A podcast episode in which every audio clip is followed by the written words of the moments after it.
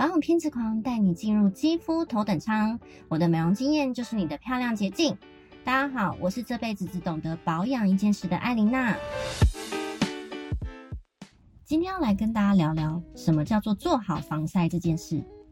不晓得大家会不会有，今天我都在家，所以不用擦防晒啊。或者我只是去上班，也不会一直在外面，所以不需要擦防晒吧？这种的想法产生。今天出门好赶，没擦；明天没有太阳，也不想擦。下礼拜都会下雨，应该也不用擦吧？我皮肤也没有因为这样变黑啊。但你知道吗？一个月、半年、一年过去了，突然有一天，你发现你的斑点跑出来了，你的脸变暗沉了。这个时候，你再认真擦防晒，已经来不及了。紫外线不管是春夏秋冬，太阳天、下雨天，它都是存在的。它是你肉眼看不见的光线。在我将近十年的美容经验里面，发现百分之八十的女生是只有去海边或者是去山上才会选择擦防晒。这是一个多惊人的数据！意思就是你放弃了最便宜的美容，然后再去花大钱把这些斑斑点点给打掉。我替所有的医美从业人员谢谢你，谢谢你不擦防晒，他们才有饭吃。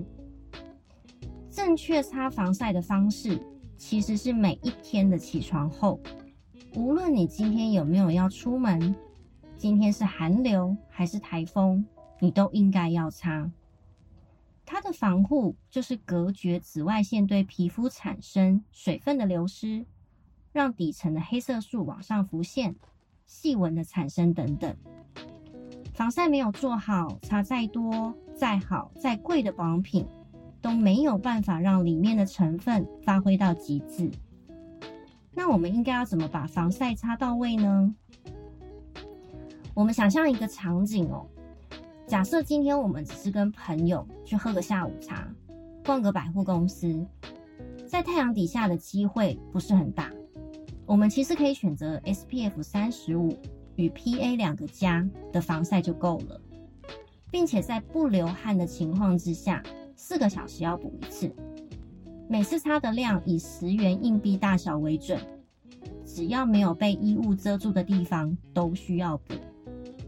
那如果有上妆的话，我们可以先用卫生纸把脸上的油分用按压的方式先按掉，再用有防晒系数的粉饼或蜜粉饼，甚至市面上有那一种把防晒乳水分直接抽掉，做成一个防晒粉饼，直接补上就可以了。一直到太阳完全下山之后，就可以不需要再擦了。但如果是你接下来还有晚上的活动，强烈建议大家至少在晚上活动中间要补一次。灯光也有微量的紫外线，甚至是手机的蓝光也有。手机的蓝光对皮肤的光老化是非常非常恐怖的。好，那现在我们立马转换另外一个场景，想象一下，大家如果今天是去做户外活动，比方说是去爬山啊、跑步。或者是去海边野餐等等，简单来说就是只要在大太阳底下会超过半小时以上的，我们就必须选择 SPF 五十与 PA 三个加以上的防晒。不流汗的情况下，我们三小时补一次；流汗的情况下，则是两个小时就要补一次。那如果是去室外的游泳池或者是海边，只要有下水的。我们就是起来，马上把身上的水分擦干，再立刻补擦就对了。我认为补防晒这件事，品牌真的不是重点，补擦才是关键。一瓶千元的防晒跟一瓶百元的防晒，它的成分其实都大同小异，顶多差在有没有添加其他的保养成分，或者是防不防水之类的。所以不要想太多，擦就对了。艾琳娜的 Murmur Time，去海边记得一定要选择海洋友善的防晒。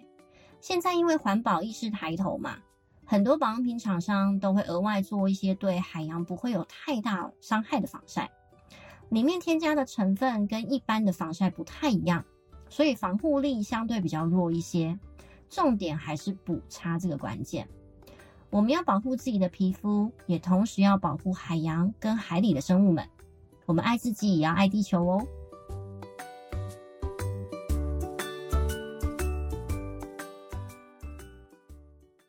防晒乳的功效就是预防光对皮肤造成的所有老化，以及产生新的黑色素跟斑点。